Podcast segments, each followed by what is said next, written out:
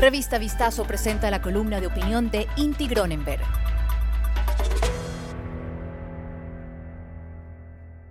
La pobreza tiene el rostro de una niña indígena.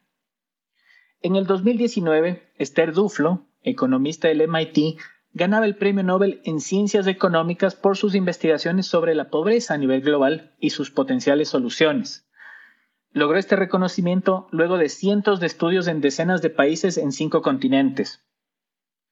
Entre sus resultados más importantes está la conclusión de que las personas pobres, a pesar de tener las mismas capacidades y aspiraciones que cualquier otro ser humano, terminan teniendo vidas injustas, llenas de dolor, sufrimiento y necesidades insatisfechas. La pobreza, en palabras de Mahatma Gandhi, es la peor forma de violencia. En el Ecuador, esta problemática la viven día tras día los niños, en especial de los sectores indígenas. Sobreviven en un entorno en donde más de la mitad de las personas que le rodean son pobres, según datos del Ministerio de Inclusión Económica y Social. De todas aquellas criaturas, casi la mitad, cuatro de cada diez, sufren desnutrición crónica, según datos del INEC. Quienes padecen con este problema pueden tener dificultades de aprendizaje, lo que al final puede generar que tengan mayores problemas para poder conseguir un empleo o formar un negocio. En síntesis, hace que les sea aún más difícil salir de la penuria. De todos aquellos pequeños, quienes padecen más de la peor forma de violencia son las niñas indígenas. Según estudios del Instituto de Investigaciones Económicas de la PUSE, 9 de cada 10 niñas indígenas son pobres, viviendo en familias cuyos padres sobreviven con menos de 2.65 dólares cada día.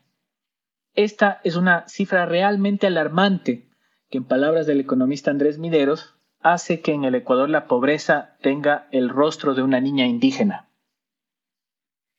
En este punto de la sociedad de la información digital es difícil no poder entender que en nuestra república existe un racismo de carácter estructural que se ha institucionalizado desde tiempos coloniales y se mantiene en el tiempo. Parte del resultado de esta cruda realidad son las movilizaciones del movimiento indígena, las cuales luego de más de 30 años están aumentando en cantidad e intensidad, afectando a otros sectores, quienes en respuesta se alejan cada vez más de las necesidades de los grupos vulnerables. Si la tendencia continúa, el país corre el riesgo de polarizarse a tal punto que termine por partirse. Teniendo este escenario claro, podremos entender la responsabilidad que tiene el gobierno y los representantes de los pueblos y nacionalidades indígenas sobre el presente y el futuro de nuestra nación. Ambas partes se sentarán durante un plazo de 90 días para poder materializar el acuerdo al que llegaron y que puso fin, al menos de forma temporal, a 18 días de movilizaciones a nivel nacional. Si el presidente y su gabinete, así como también los representantes indígenas, no ponen por delante el dar soluciones al grave problema de racismo estructural que vive este país, incluso por encima de los puntos planteados por la CONAIE, el Ecuador puede terminar yéndose al despeñadero. Asimismo, Cualquier desatino que termine afectando el proceso de diálogo durante la frágil estabilidad que vivimos puede escalar a puntos de no retorno. La pobreza ecuatoriana tiene rostro de una niña indígena.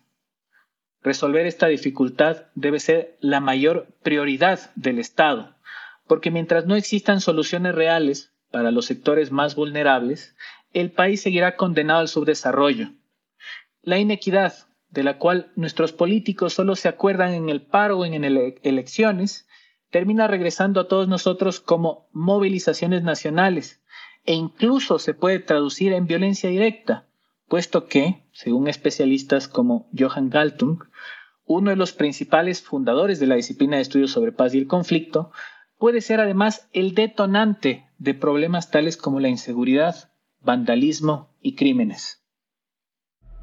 Escucha todas las columnas de opinión de nuestros articulistas y otros podcasts de Revista Vistazo en nuestros canales de streaming.